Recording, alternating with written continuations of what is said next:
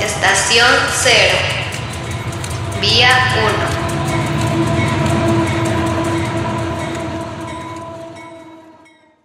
Bienvenidos, bienvenidas, bienvenides a Estación Cero. El día de hoy vamos a tocar el importantísimo tema de dónde termina el performance. ¿Qué es el performance? Ejemplos. ¿Te has preguntado alguna vez, has pasado por la calle, has visto una acción rarísima en una galería, en un museo y no sabes cuándo tienes que aplaudir o si tienes que aplaudir? Acá estamos para discutir eso. Bienvenido a Estación Cero.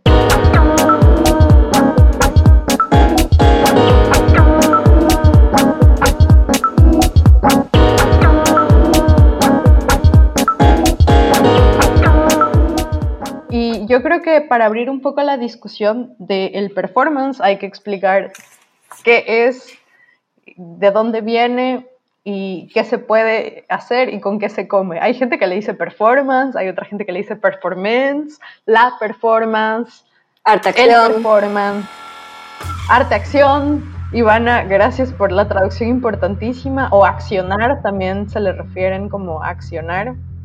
Entonces, pongamos un poco en, la mesa estas maneras eh, diferentes de expresión de las artes visuales, que también pueden venir a veces incluso de la danza, que pueden ser mixtas, puede entrar tecnología, porque ya es súper amplio. Yo creo que podría comenzar, la mejor manera en la que puedo comenzar es con una anotación que me hizo una profesora cuando comencé a estudiar arte. Y me dijo, en el teatro la sangre es salsa de tomate, pero en el performance la sangre es sangre. Sí. Creo que con esa dejo un poco abierta a, a la, la cuestión y, y podemos comenzar por ahí. Yo creo, en lo personal, para mí ya el performance lo defino cuando el cuerpo se convierte en, en el medio principal para, para pensar o sugerir lo que el artista quiera, ¿no? Eso es para mí, pero es tan amplio el término que sí, sí es un poco difícil definirlo. Pero suele ser este arco- eh, acto organizado en el que uno utiliza el cuerpo como, como el medio principal. No sé, Gino, qué es para ti o qué has entendido tú como performance. Sí, yo creo que de lo mismo que ustedes acaban de mencionar, y yo me pararía más bien en, en el, en el tema del performance como la acción, ¿no? lo que mencionó Cintia al principio, que eh, no necesariamente entra dentro del campo artístico, sino que ya el performance como tal acciona ciertas eh, actitudes y, y acciones eh, del, del sujeto que se para en algún espacio específico. Me parece interesante esto que dijo Cintia en, el aspecto de hacer estas diferencias, ¿no? lo que sucede en el teatro, esto que es eh, como, muy, eh, como, muy anunciado, como que hay un, hay guion, en cambio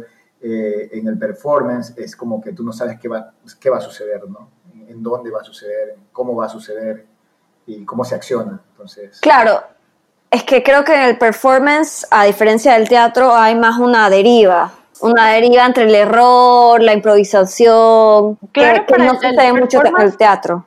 Claro, el performance también tiene su, su revisión, tiene su guion, tiene sus elementos, pero yo creo que el performance siempre puede salir mal y en ese salir mal está la riqueza y de, de, de lo que está pasando. Y por lo general hay acciones que se hacen una sola vez y nunca más.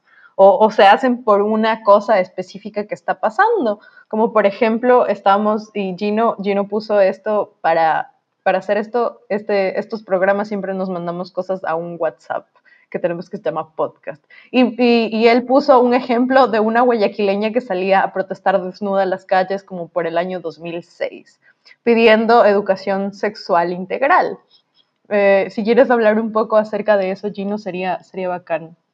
Yo no recuerdo el nombre de la, de la, de la persona, Sí, que es como este- de la farándula. Sí, esto sucedió en el 2006. Hubo un reportaje en el Universo. La, podría decirse que el título se lee así. eh, Karen Minda llevó su protesta a Quito. Entonces lo que un poco, en síntesis, lo que dice es que ella considera, ¿no? Que ella se considera, primero en, primera instancia ella decía que era como a título una bebé y después que comenzó a ver este, esto de que a ella le importa, le interesa que ya el cuerpo de la mujer no sea objetualizado, ¿no? O sea, que se pueda ver a la mujer, que ella pueda decidir sobre cómo andar vestida, si, si quiere mostrar más o quiere mostrar menos, que, y lo lleva un poco al debate de las políticas que existen y, sobre el tema de la constitución y, y, sobre el derecho a poder hacer eh, libre su, su, cuerpo, ¿no? Y aquí también entra también otro, otro, otro tema que, que, tiene que ver mucho el performance, el cuerpo, o sea, el cuerpo como registro, el cuerpo como, como huella, el cuerpo como, como la carne que está siendo usada ¿no? para toda este, esta trama que, que, que, puede ser millón cosas, no solamente eh, la acción de artistas que, quieren configurar alguna acción poética, ¿no? que también el performance ha servido como una acción para poder hacer protesta por desaparecidos en, épocas de, dictadura, pues. Sí, exacto, de época de dictadura. Entonces, ha habido cuestiones súper fuertes alrededor de esto y es súper interesante. A mí me gustó algo que dijiste que tiene que ver como la activación del cuerpo como dispositivo, pero no, no necesariamente de cualquier cuerpo, sino un cuerpo un cuerpo, un cuerpo consciente de sí mismo. Claro. Como en esta, en esta percepción, en esta autopercepción de saberse cuerpo y ponerse frente a, otro o a otra o a un público. O claro, más que nada tener presente el cuerpo que uno habita.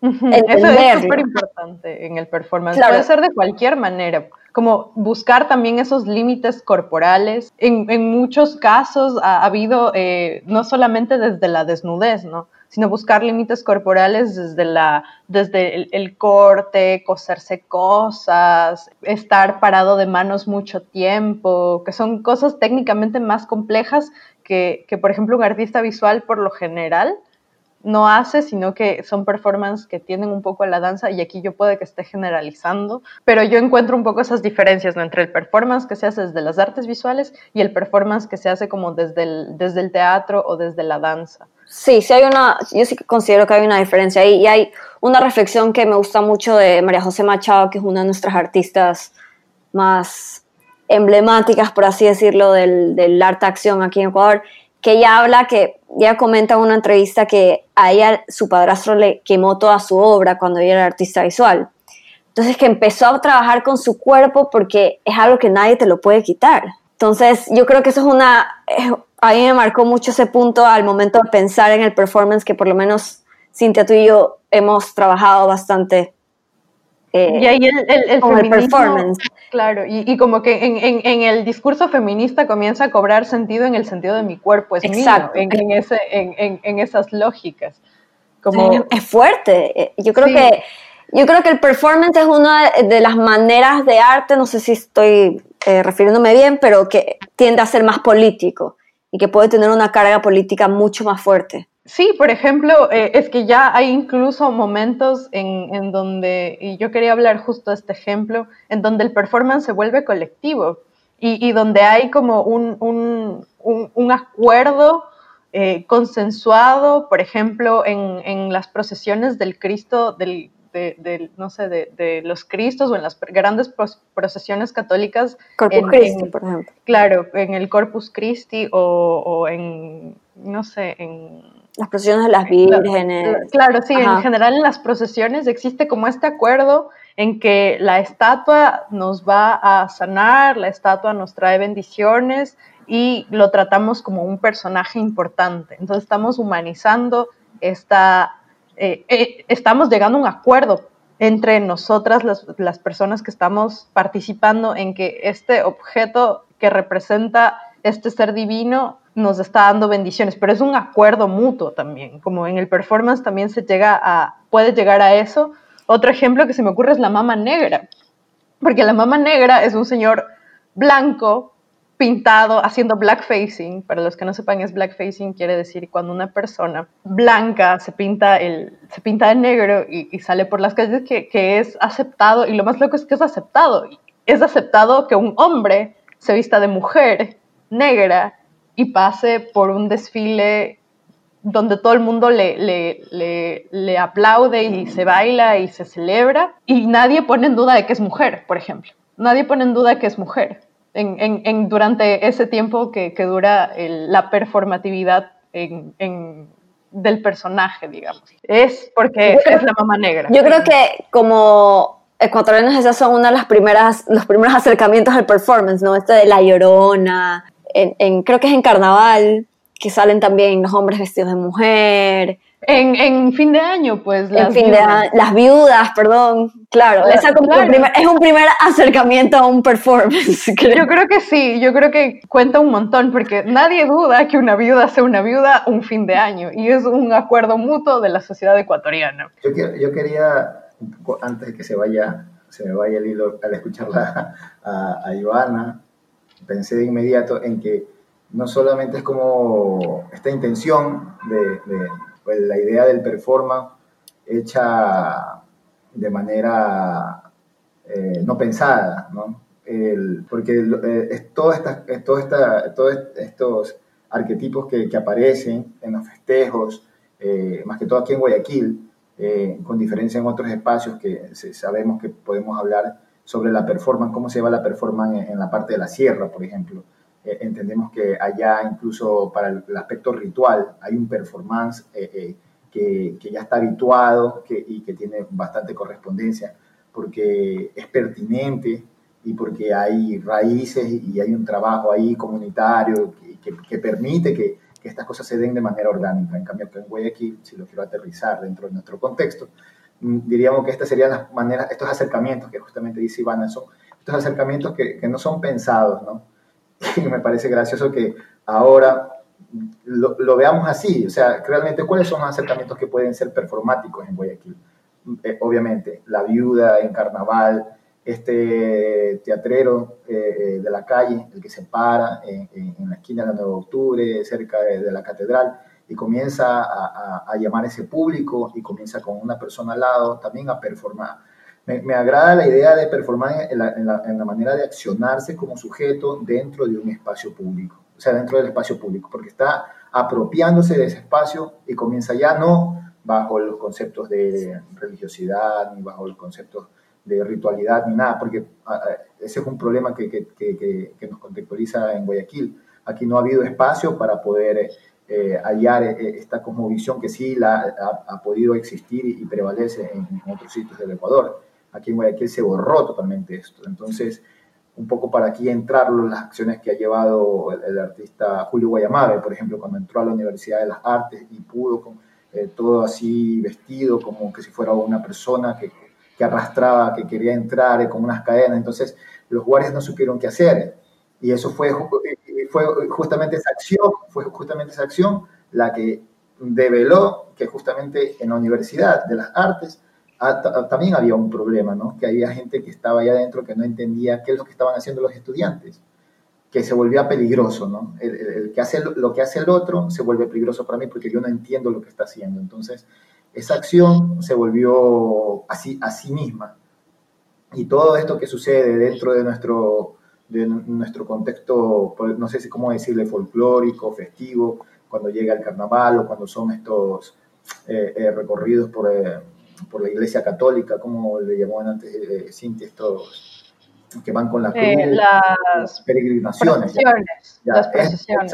entonces yo entiendo todo eso como una acciones, son acciones para mí performáticas, bajo los conceptos que valga que entren dentro de la cabeza de cada quien, ¿no? Puede ser religioso, dogmático, artístico y todo. Entonces, me parece que mm, lo veo mucho más interesante cuando esto sucede, pero para apropiarse del espacio público. Y sabes, Gino, esto, el comentario que acabas de hacer, me hace pensar también en la diferencia de hacer un performance en una galería y en un museo a hacer un performance y rompiendo el espacio público. Hay una diferencia, uff, abismal.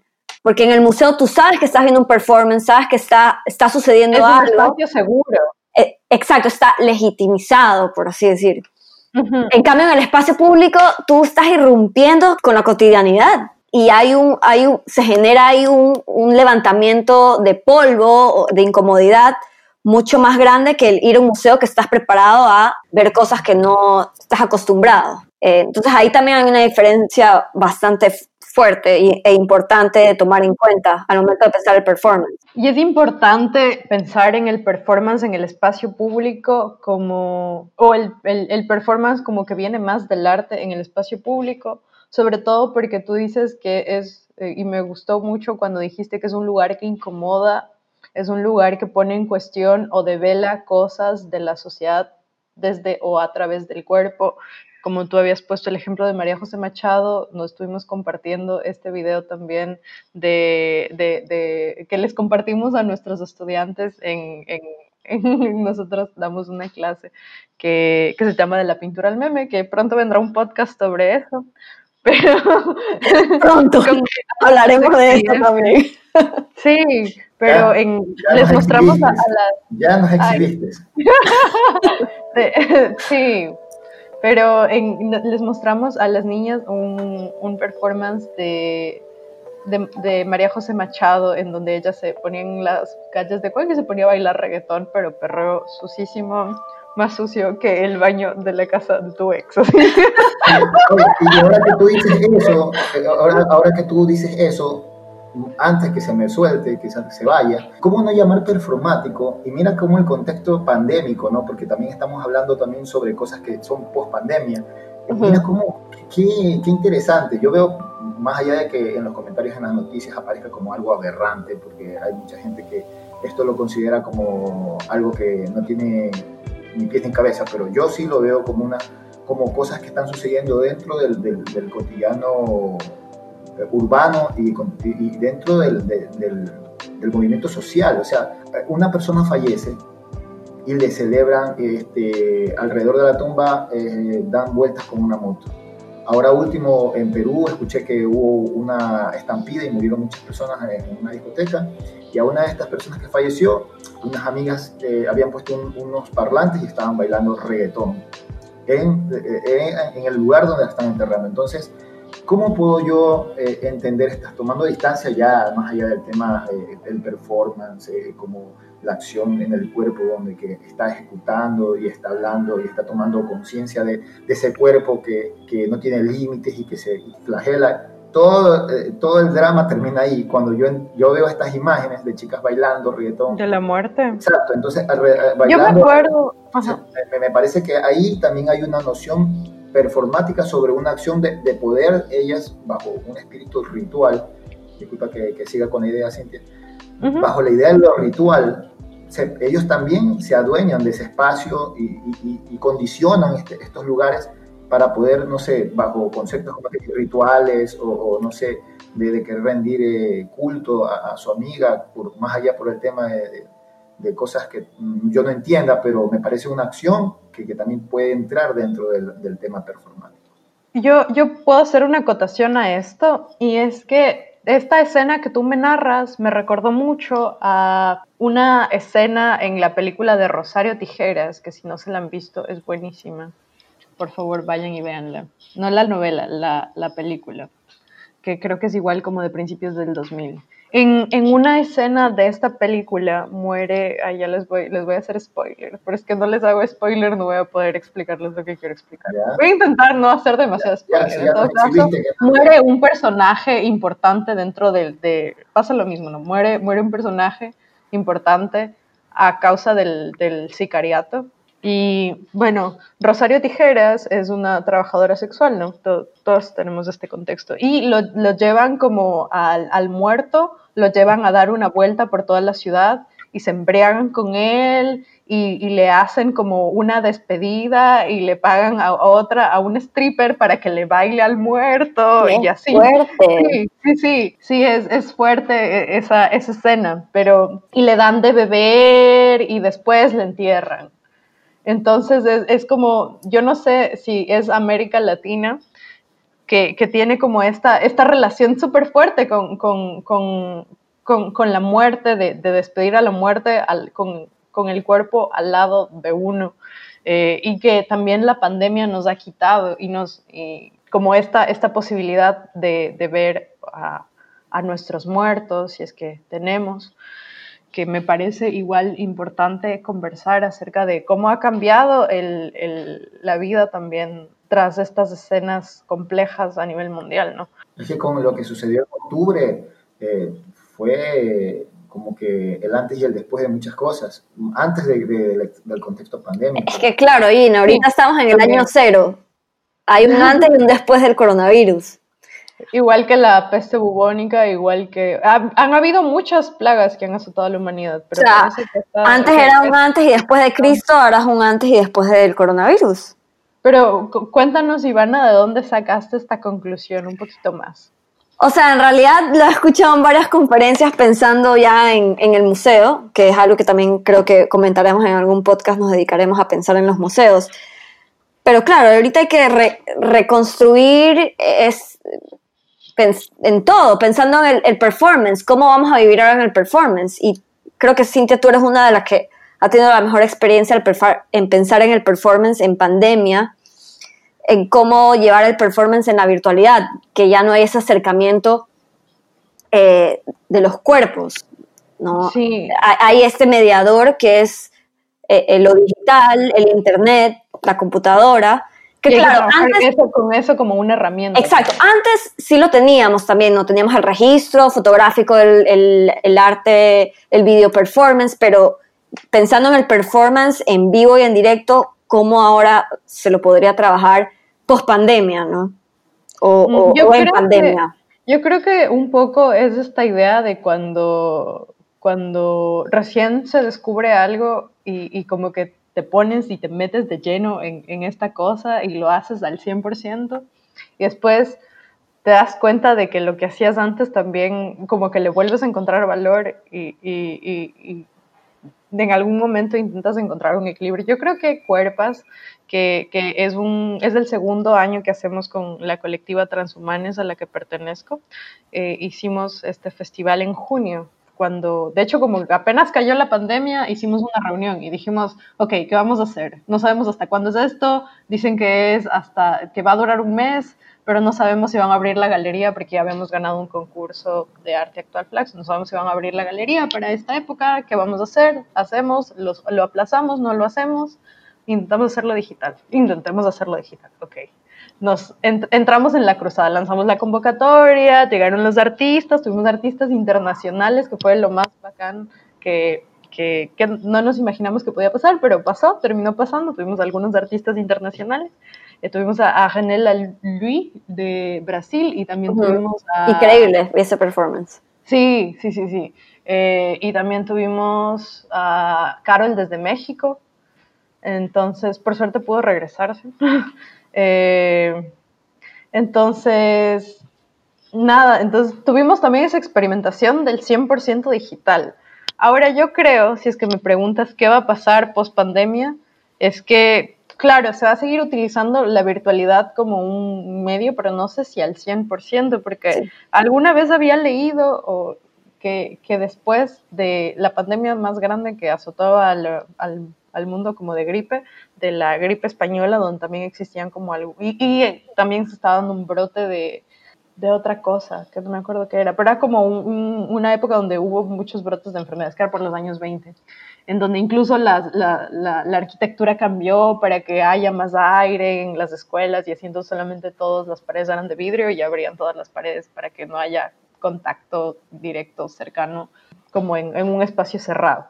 Entonces, en, esta época, después de que acabó esto, llegó lo, los locos 20, que son como los speakeasies y toda esta, cultura de, revolución súper eh, donde están las flappers y en todo caso hubo un rompimiento cultural súper fuerte, al, como parecido, digamos, al que pasó a los 60, no sé, y, y, en los 60 también yo he escuchado últimamente que se están retomando varias ideas de los 60 y hay gente que me ha recomendado un montón el libro rojo. No, hay una peli que se llama El libro rojo, una peli francesa, que, que eh, lo he visto últimamente por todos lados. Pero un poco eso, como yo creo que la virtualidad o, esta, pero no hay que, no hay que olvidar que, por ejemplo, eh, también es limitada la, la, accesibilidad a los medios digitales. Sí, eso, me parece importante tomar en cuenta. Tomar en cuenta que es súper importante. No es lo mismo y como estar en tu casa, tener internet, tener disponibilidad, un dispositivo móvil, una laptop, una que te permite trabajar como mucho más rápido, más eficiente y mejor a tener que trabajar, yo qué sé, solamente con un teléfono. Y eso se refleja en las obras que, que hubo en, en, el festival, que hubo de todo un poco, hubo cosas como más tecnología de punta y hubo otras cosas más low-fi que también buscaron como su, su manera de, de, de, estar. Y, claro, y, y quizás eh, con este mediador de, de la virtualidad también hay otro tipo de errores, ¿no? Como tú mencionas la conexión, que se para el video. Ay, mi, mi, mi performance fue un desastre. Dejó de funcionar mi computadora. Exacto, que la computadora simplemente decida no funcionar. Eh, hay que estar también a la deriva de, de, ese tipo de errores ya pensando en la virtualidad, no es que va a salir todo perfecto.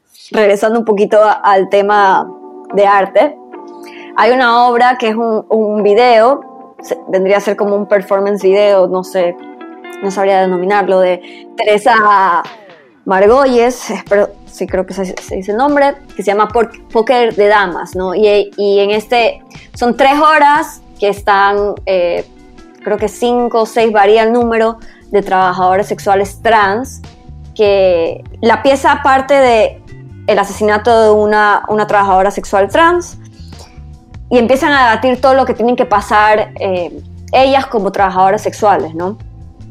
Pero en esa reflexión de que quien la, bajo quién se cuidan, dicen que también se tienen que cuidar entre ellas mismas, porque también ahí hay una, hay una riña entre, ok, esta es mi esquina, este era mi, mi cliente, entonces también es, ¿no? Cuando tú dices como que cuidarse entre solo ellas, pero no, también hay ahí, ellas mismas hablan de este que se tienen que cuidar eh, de, de ellas mismas, entonces es, es compleja la situación. Sí. No imagino. Esta, pieza es hermosísima y, y, revela muchas cosas que nosotros en verdad eh, no tenemos cómo saber ni, realmente... Es que los cuerpos trans se desborda en lo que nosotros podemos claro, pensar en lo que demanda ser una trabajadora sexual, ¿no? Porque lo que ellas hablan de su cuerpo, su cuerpo deja de ser de ellas por esas horas.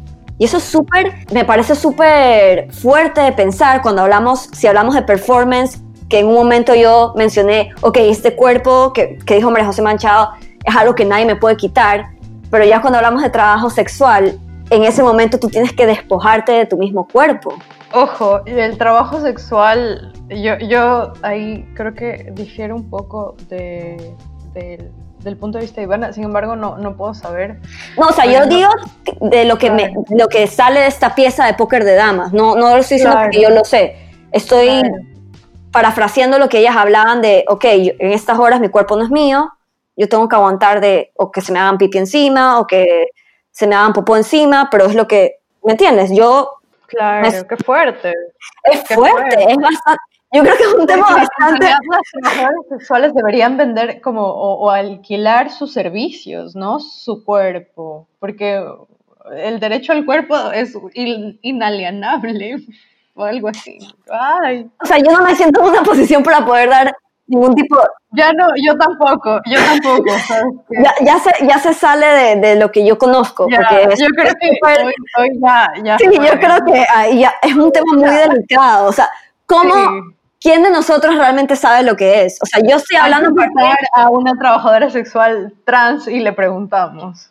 Claro, o sea, yo estoy hablando a partir de lo que de lo que vi en, esta, en este videoarte de, de tres horas que ellas comentaban. Y eso sí me pareció fuerte, que ella menciona, mi cuerpo deja de ser mío por la hora, los 40 minutos o la media hora que me pagaron. Y ahí lo hago relación con lo que hablamos de performance y que mencioné yo en un inicio de, de María José Machado, de mi cuerpo es algo que nadie me puede quitar. Entonces, si hablamos de arte y de ya trabajadora sexual, de el trabajo sexual, ya, no sé, yo creo que... Ah, es muy fuerte. No tengo cómo opinar. O sea, no, no, ¿quién soy yo? ¿Quién soy yo para hablar del tema? Ya, yo creo que aquí nos cachamos.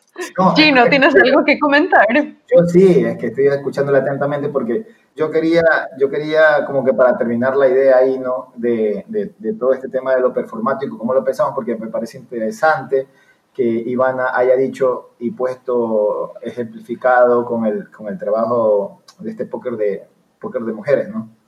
Póker de damas, sí. Póker de damas, ya. Entonces, eh, está ahí, o sea, nosotros hemos hablado acá no de algo que, que, que, que, no sucede, o sea, es algo muy real. A ver, eh, eh, esto, todos estos términos que hemos usado acá eh, no van a ser eh, muy distintos a la persona que, que ha escuchado anteriormente eh, hablar a las personas eh, sobre trabajadores sexuales. O sea, no, no es algo de otro mundo, pero lo que estamos entendiendo acá es que estas configuraciones que se dan dentro de la vida real de estas personas ya están siendo problematizadas también en el mundo del arte. Y nosotros estamos entendiéndolo así y también eh, queriendo llegar a, a, a, las personas que están oyendo, oyendo ahorita este podcast eh, tratando de, llegar a este público que, que, también entiende no solamente de cosas artísticas, sino también de cuestiones sociales que tienen que ver con, con, acciones ya que suceden dentro del cotidiano. ¿no?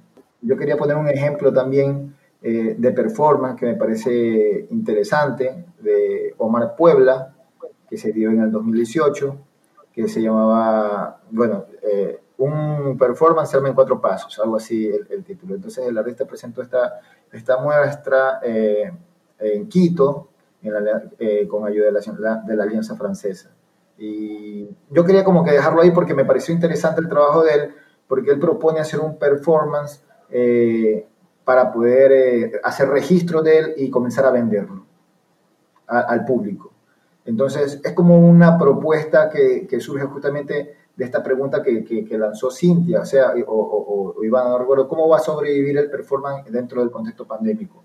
O dentro del contexto, ¿cómo va a sobrevivir? Entonces, me parece que el, un indicador de cómo va a sobrevivir el performance también podría ser mirar a, a esta cuestión de lo teatral, ¿no? O sea, cómo, si queremos saber cómo han sobrevivido las personas que trabajan con el cuerpo, miremos a las personas que hacen teatro, que hacen teatro en la calle, que justamente ya tocamos el tema de las trabajas sexuales. O sea, con las personas que realmente están siempre trabajando con el cuerpo.